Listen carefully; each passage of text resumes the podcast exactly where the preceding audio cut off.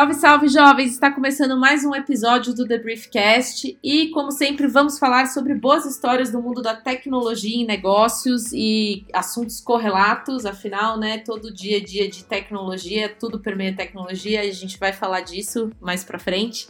Eu sou Stephanie Cole, editora do The Brief, essa newsletter diária que deu origem a esse podcast e que, se você não assina, a gente vai deixar o link de assinatura na descrição do episódio.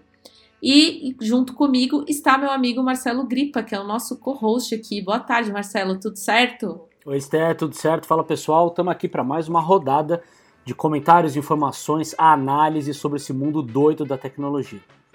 Doidaço mesmo, né? Então vamos aí para nossa escalada?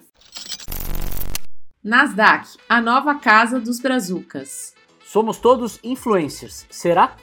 Rapidinhas, o algoritmo preconceituoso do Twitter, Mercado Livre fecha parceria com o governo de São Paulo e Pix completa seis meses.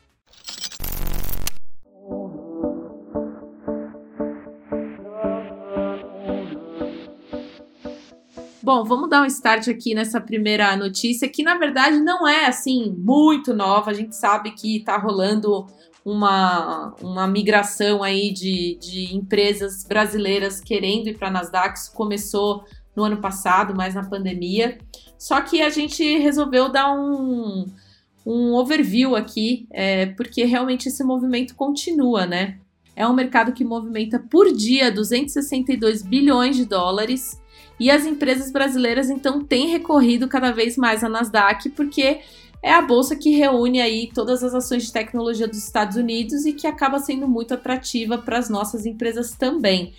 Só para vocês terem ideia, desde 2017, pelo menos 11 companhias brasileiras foram listadas ali na Nasdaq e elas levantaram 8,46 bilhões de dólares, o que é bem bom, né? Só que também vale lembrar que assim, como a Nasdaq ela é uma bolsa voltada para tecnologia, todas as empresas brasileiras que estão querendo ir para lá, elas precisam se apresentar como companhias de tecnologia.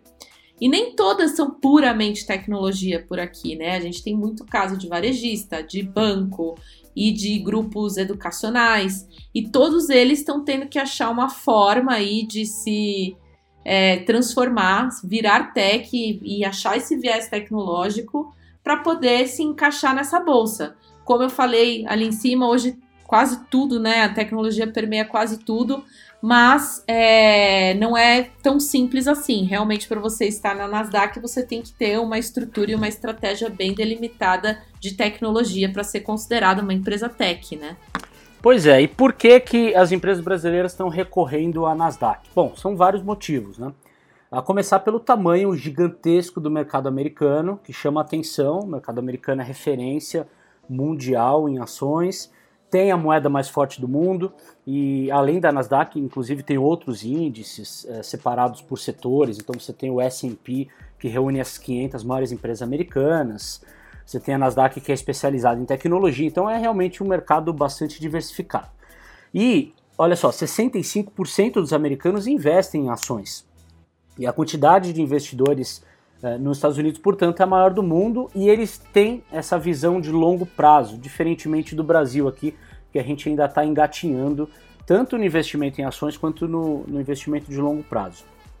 Então, é, é esse universo que as empresas brasileiras buscam atingir quando elas vão para lá.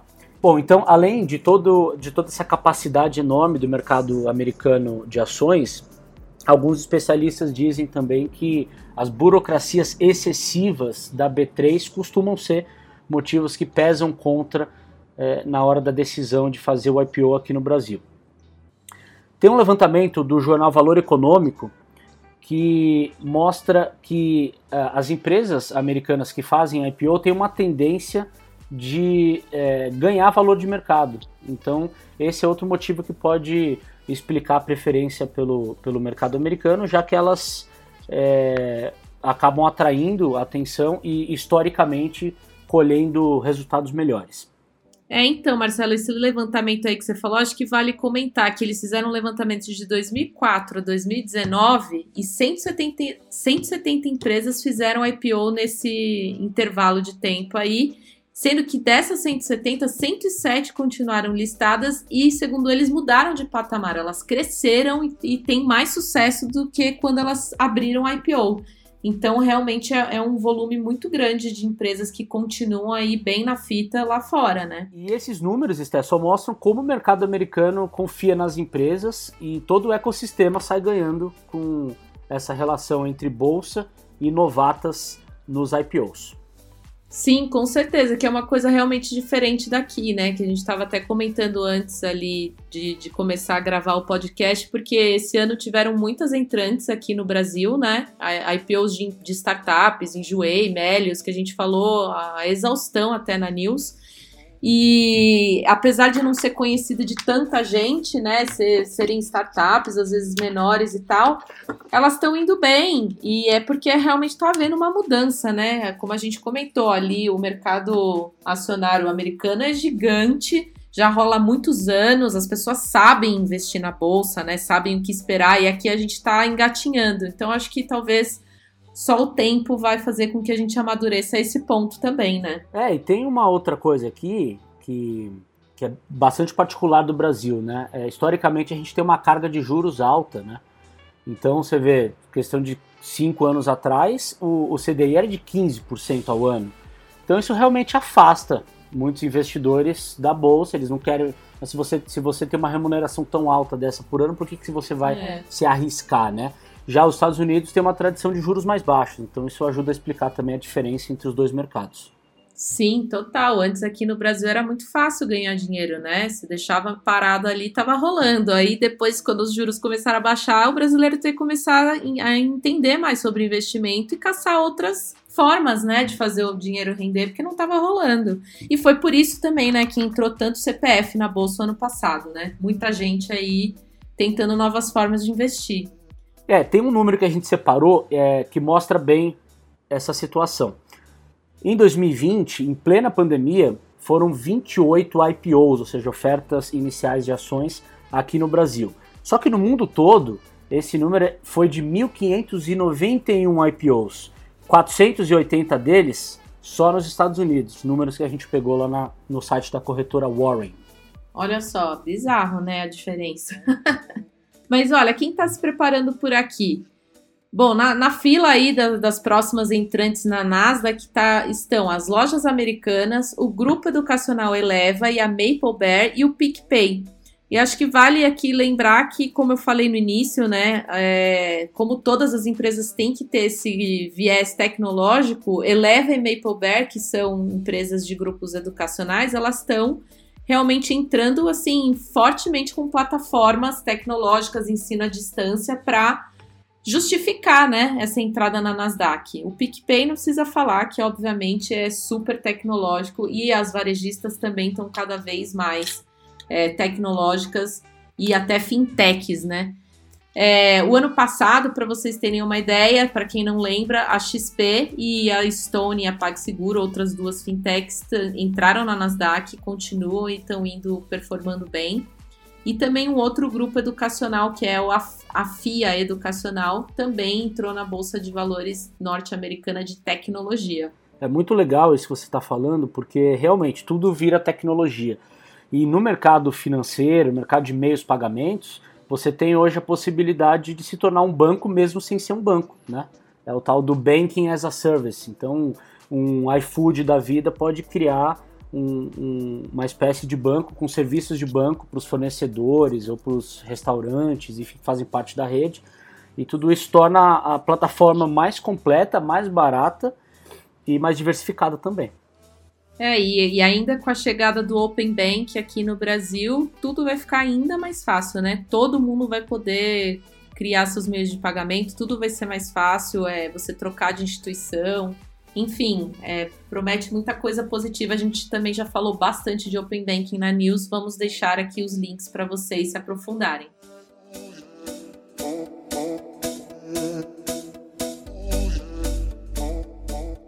Mas tem alguns cuidados aí para tomar, né? Voltando aqui pro, pro lance da, da Nasdaq, né? Tem alguns cuidados aí para tomar, porque o, quando a empresa brasileira decide para lá, tem que entender que o mercado americano é um pouco mais seletivo, né? E qualquer erro pode custar muito caro no IPO. A Netshoes, por exemplo, o ano passado, não, o ano passado não, em 2017, ela foi para a Nasdaq, ela levantou 149 milhões de dólares no IPO. Só que aí ela teve um problemaço, teve uma ação coletiva que acusou a empresa de fraude pro, por inflar a sua receita na oferta inicial. E aí a varejista acabou pagando 8 milhões de dólares é, em multas. E aí o que, que rolou? Em 2019, dois anos depois, ela foi vendida para o Magalu e aí o Magalu tirou a Netshoes da Nasdaq. Então, realmente, as brasileiras têm que tomar cuidado porque é, não é tão fácil assim, né? Pode ser menos burocrático, mas tem uma série de, de outras coisas que tem que prestar atenção justamente porque é um mercado mais maduro, né? É, e vale lembrar que a XP, inclusive, foi acusada de fraude em, em, março de 2020 por um escritório de advocacia dos Estados Unidos. E aí eu lembro que a XP se posicionou, disse que disse que não tinha nada errado e depois o assunto saiu dos noticiários. Mas é realmente preciso ficar é, bastante esperto aí com, a, com as leis e com os regulamentos americanos.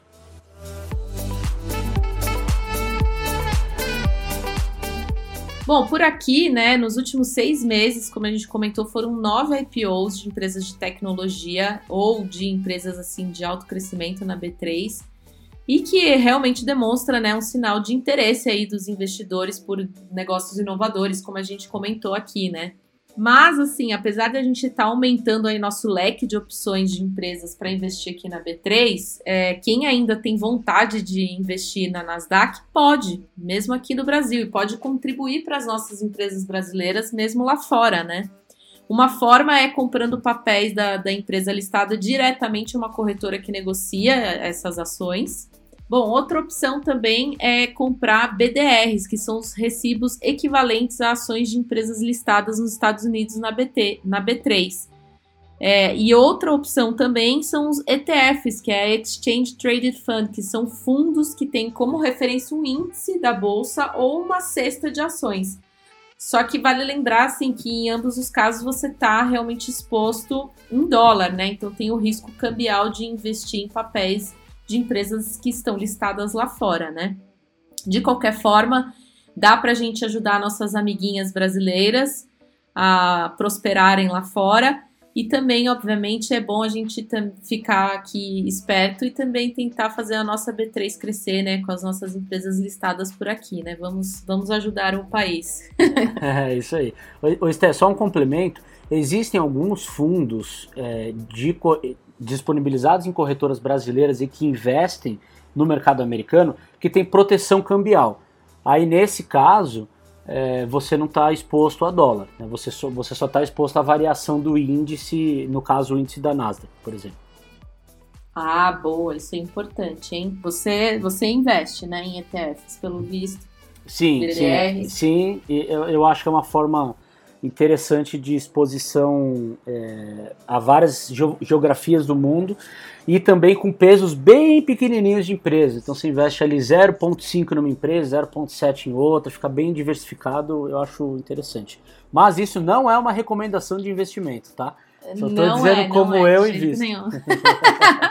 é, que fique claro, pelo amor de Deus, depois vocês fazem a mesma coisa, perdem dinheiro e vem reclamar é, com a gente. Exatamente, exatamente.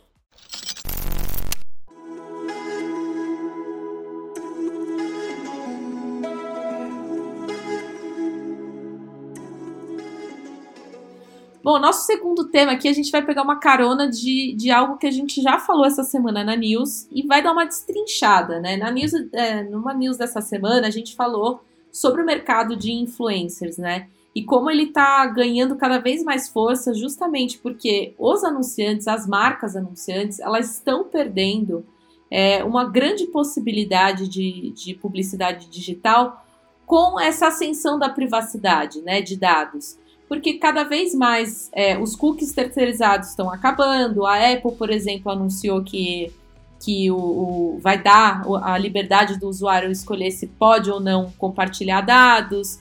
Enfim, a gente está entrando numa era de privacidade de dados e cada vez mais pessoas não querem compartilhar seus dados e as marcas ficam assim meio que às cegas, né? Sem muita segmentação para poder é, fazer seus anúncios. E aí, com isso, o que, que sobra, né? Sobram esse, mu esse mundo maravilhoso, gigantesco e cheio de subjetividades e complexidades dos influenciadores.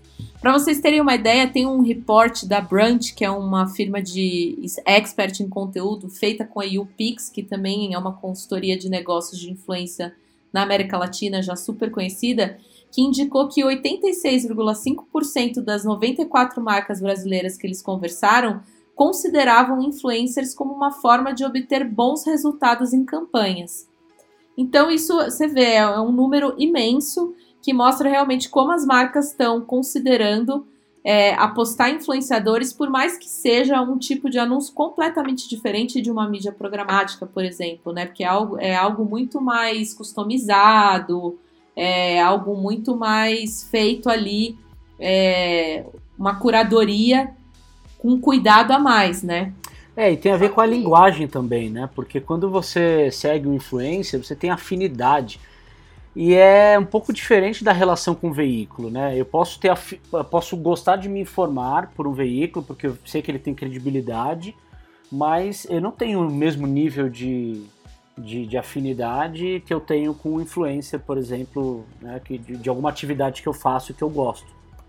Com certeza, sim, é totalmente diferente. Tanto é que o conteúdo, né, a forma de campanha também muda muito, né? É bem diferente você colocar um banner ali vendendo um produto ou um serviço do que você fazer um, um, um post, um public post com um influenciador, né? As marcas também têm que ter essas manhas de entender a linguagem. Só que uma coisa também que eles estão percebendo é o seguinte, que mesmo assim esses mega influenciadores têm milhões de seguidores, às vezes não significa necessariamente que eles são bons de venda, né? E tem até uma matéria já antiga do El País que foi muito polêmica na ocasião, que conta a história de uma menina, uma influencer, é, acho que é australiana, se eu não me engano, que tinha 2,6 milhões de seguidores no Instagram, resolveu abrir sua própria linha de roupas e não conseguiu vender nem 36 camisetas. Ou seja, ela era muito boa, né, de, de angariar a galera lá, de deixar o povo vendo os stories, mas na hora de vender, na hora de comprar um produto, ela não foi convincente. Então, isso também é algo que as empresas e as, as marcas estão começando a se ligar, que não adianta ter zilhões de seguidores, às vezes é, não vai vender.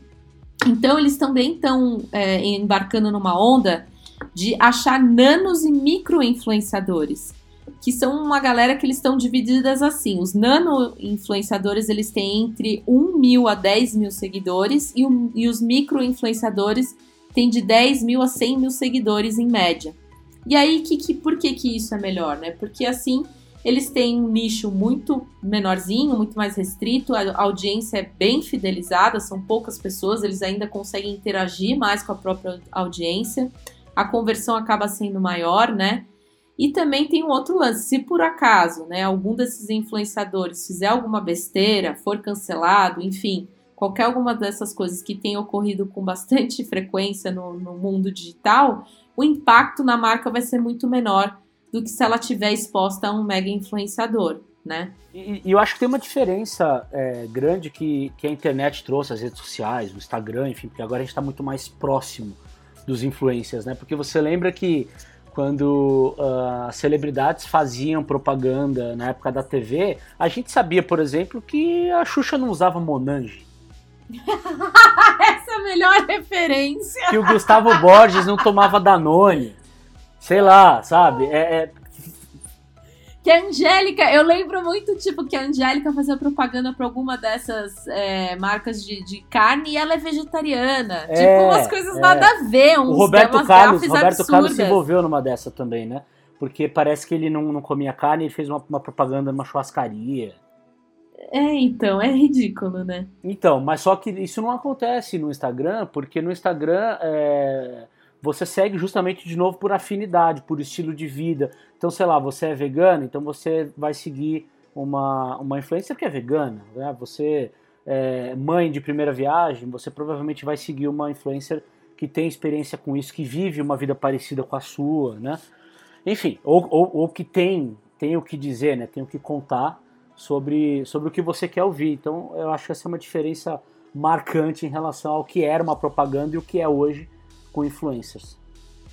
Sim, total. Tanto é que hoje em dia estão surgindo muitas agências, né, focadas em fazer esse match entre marca e influenciador, porque tem tanto influenciador e hoje eles já são tão nanos e micros, estão nos nichos tão específicos, que você precisa de alguém para mapear e conseguir falar: olha, marca, você se encaixa em tais influenciadores, porque às vezes a própria marca não consegue identificar quem são, né? Então é, é tá rolando realmente assim um novo mundo já faz um tempo, mas eu acho que com, com, esse, com esse lance assim da, dos anúncios, isso vai ficar cada vez mais evidente. E outra coisa que também, tipo, chama muita atenção do público é, em relação a esses influenciadores menorzinhos é que eles são muito mais gente como a gente, né? Tem uma comunicação um pouco mais autêntica. E até é, fizeram um estudo e descobriram também que o engajamento de um nano influenciador, esse cara aí que tem de 1 a 10 mil seguidores, que é bem pouco se você for pensar, né? Eles têm até seis vezes mais engajamento do que um influenciador intermediário ou mega. Justamente por ter um universo menor, ele consegue engajar com mais pessoas. Só que isso daí abre uma discussão para uma outra coisa que a gente viu essa semana, teve assim umas discussões acaloradas nas redes e a gente acompanhou, que é a polêmica de que todos são influenciadores. Porque realmente hoje em dia, qualquer pessoa, mesmo que não esteja é, querendo ser um influenciador, ela precisa, ela demanda né, um tempo absurdo nas redes sociais para se, pra se autopromover. Seja num LinkedIn, você como um um executivo que quer mostrar como você é bom no que você faz, seja no, no Instagram, você, por exemplo, eu ou você, né, um jornalista que cobre um certo mercado e você quer mostrar que você sabe sobre aquilo. Seja qualquer pessoa hoje em dia, para qualquer negócio, mesmo que não tenha a menor ligação com o mundo digital, as pessoas precisam ser micro ou nano influenciadores naquele seu nicho senão parece que elas não vão ter relevância. E isso é muito exaustivo, né? Porque acaba tirando muito foco, às vezes, do negócio em si, do core business ali, porque a pessoa fica tanto tempo tentando promover, se autopromover dentro da rede, que acaba esquecendo do, da qualidade do, do produto, do serviço, do seu trabalho, não é mesmo? É, isso é realmente complicado, né? Se você entra no LinkedIn, por exemplo, é, eu, pelo menos, tenho a impressão de que todo mundo está fazendo coisas maravilhosas e mudando o mundo todos os dias e só eu que não. Exatamente. Eu também. E às vezes eu penso assim, gente, em que momento eles tiveram tempo de escrever esse textão, sendo que eles estão fazendo esse projeto incrível, né? Porque não é possível. Eu não tenho tempo, às vezes, de ir ao banheiro. Imagina sentar para escrever sobre o que eu estou produzindo, assim. Então, é, é, realmente muito cansativo, exaustivo. E a pergunta que fica é até quando, né? Até, até que ponto que as pessoas vão ter que continuar essa autopromoção, seja de si próprio, né? Ou seja, da, das coisas que você faz ou vende. Porque, sei lá, às vezes uma mulher ela só quer vender um bolo na esquina, mas ela tem que ter um perfil no Instagram do bolinho da tiazinha e fazer altos stories de como ela tá colocando a cauda e fazer Sabe? Tipo, cara, é muito chato, né? É, é aquela história, né? Quem não é visto não é lembrado, já dizia o ditado. Mas, mas esse ditado ele é de uma época que não tinha Instagram, né? Acho que nem tinha internet. E, e aí as pessoas colocavam então a plaquinha ali no comércio, né? Divulgava no, no jornal de bairro, enfim, tinha a questão do boca a boca. E, e hoje em dia a gente passa, como a gente passa muito tempo no celular, muito tempo no Instagram, é, esse virou o ponto de encontro, né? Então é, dá para entender o desespero dos comerciantes que precisam é, divulgar seus produtos lá no WhatsApp. O problema é que, é, que, é, é, que isso cria um efeito manada, né? Então, assim, vamos supor, se eu, eu vendo bolo, você também, e se você começa a fazer vários stories, eu também tenho que fazer, porque senão a tendência é que você passe a ser mais vista do que, do que eu e, e provavelmente você vai atrair mais cliente, né? É, exatamente. Isso acontece em todos os âmbitos, inclusive ali no, nos profissionais do LinkedIn. É o cara que é CMO de uma empresa e vê a concorrente fazendo um negócio, vai lá e vai querer fazer igual o textão. Enfim, Só que eu, eu acho que é, isso é perigoso, assim, porque realmente às vezes as pessoas ficam muito focadas na autopromoção e acabam, sei lá, perdendo tempo de inovar, de criar coisas novas. Eu não sei até que ponto que isso é saudável para o negócio ou para o profissional em si, sabe? É, eu acho que tem dois lados, né? Pelo menos essa história. Tem, tem essa questão que você disse do, do, da falta de tempo para fazer outras coisas. E tem também a questão da banalização, né? Porque é, a impressão que dá é que tá todo mundo gritando e quem gritar mais alto vai levar, né? É, eu vi uma discussão Exatamente. essa semana na, no LinkedIn sobre a reformulação do logo do Nubank, né? Eles fizeram uhum. uma, uma, nova identidade de marca e tal. E aí é, eu vi várias pessoas postando é, enquetes, né? Ah, você prefere o logo antigo ou o logo atual? E aí você votava lá pelas reações do LinkedIn.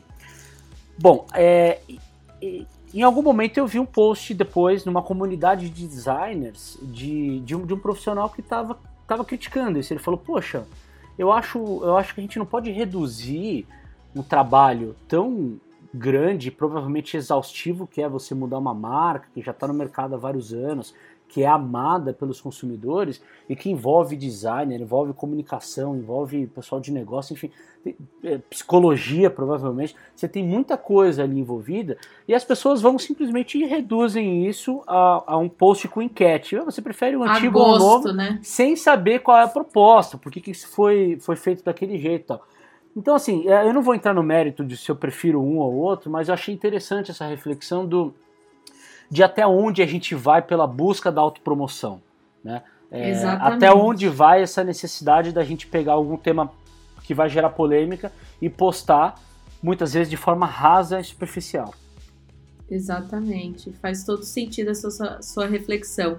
E eu quero fechar aqui esse tema com um, um tweet é, que é, é, engraçado, né? Que a gente está falando de redes, mas eu vou fechar com um tweet de uma pessoa que eu não sei se é influenciador ou não, mas que eu achei que ele mandou muito bem, que é o Tom Zé. Ele escreveu o seguinte: todo mundo tendo que virar TikToker, youtuber, produtor de conteúdo sobre suas próprias profissões para tentar algum destaque num mercado de trabalho com cada vez menos direitos. Do nada, tu se vê fazendo trampo de social media de graça e o trabalho vai consumindo todas as esferas. Acho que ele resumiu aqui o que está todo mundo passando ultimamente e que a gente precisa começar a parar para pensar se vale a pena ou não, né? É excelente. E só para fechar esse assunto também com uma, com uma dica é, curiosa, no, no Facebook tem um grupo que ridiculariza os discursos é, emocionados do LinkedIn. Então, Ai, é. Então aí eles colocam lá vários absurdos, né, que são escritos como se fosse, como se fosse verdade é, para mostrar toda, toda essa, essa pegada de autoajuda e de trabalhe cada vez mais, trabalhe enquanto eles dormem, não descansem, não tenha férias e ache que isso é o caminho, o caminho do sucesso.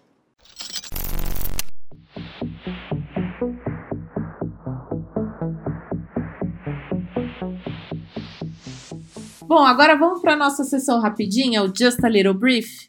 Vamos. Então, o que, que você me conta aí, Marcelo? Eu conto que em um novo estudo interno, o Twitter descobriu que o seu algoritmo de corte de imagens tende a excluir homens e negros. Essa análise investigou acusações feitas por usuários no ano passado sobre a exclusão de rostos de pessoas negras nas prévias da rede social. O trabalho constatou que existe uma diferença de 8% em paridade demográfica a favor das mulheres e de 4% a favor de pessoas brancas. O Twitter considerou que o fundo das imagens e a cor dos olhos estariam dentre os fatores que influenciam esse resultado. Para tentar corrigir o problema, a plataforma passou a exibir imagens completas, sem cortes, na versão do aplicativo. O plano é ampliar o formato para a versão web no futuro.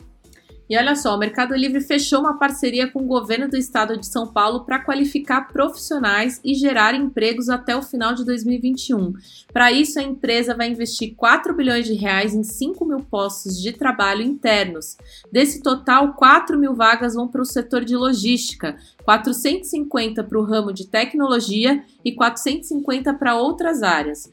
O plano visa qualificar estudantes de 17 a 24 anos que moram em Cajamar, Sorocaba, Osasco e Louveira. Depois de concluir os cursos ofertados, os alunos poderão participar dos processos seletivos. A parceria também vai apoiar cursos online de empreendedorismo pelo Sebrae e linhas de microcrédito aos empreendedores através do Banco do Povo. A empresa planeja ampliar em 2022 os investimentos no Brasil. Nesse ano, ela investiu 10 bilhões de reais no país. Olha, parece que foi ontem, mas o Pix completou seis meses de operação no Brasil no dia 16 de maio.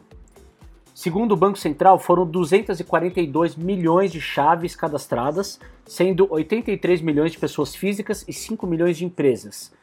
Com isso, 45% da população adulta usou o Pix pelo menos uma vez ao longo desse período, movimentando um trilhão de reais.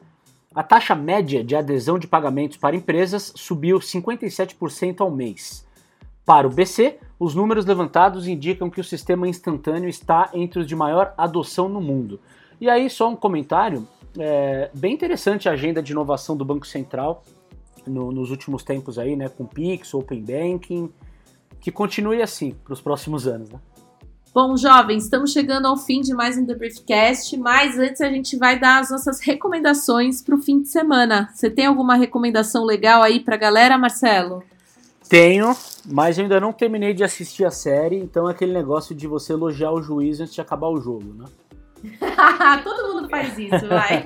mas vamos lá, Quem ó. nunca? Olha só, a série chama Them, em inglês, T-H-E-M, que significa eles. É uma série que mostra o conflito racial absurdo e revoltante nos Estados Unidos na, na década de 60. Então é uma, é uma família negra que se muda do sul do país para o norte é, e, e, vai morar num condomínio onde só moram brancos. E aí eles são perseguidos, enfim, acontece um monte de coisa ali. Acho um, um, uma boa série para a gente refletir sobre quão importante é respeitar os direitos humanos. Boa, legal. A minha dica é talvez é um pouco mais óbvia, porque eu acho que tá bombando ali no, no Netflix, mas se você passou por ele e não quis ver, eu vou dar, vou sugerir que você veja, que é o filme Oxigênio, é um filme francês, é, que assim, peca um pouco pelo excesso, tá? Já adianto.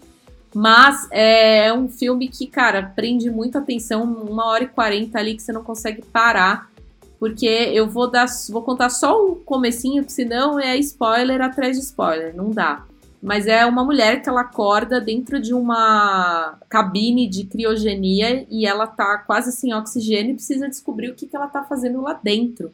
Então é muito doido, tá? Talvez é isso, peque um pouco pelo excesso, mas eu acho que pode dar um pouquinho de claustrofobia eu já e tal. Com falta de ar só de ouvir aqui as suas sinopses.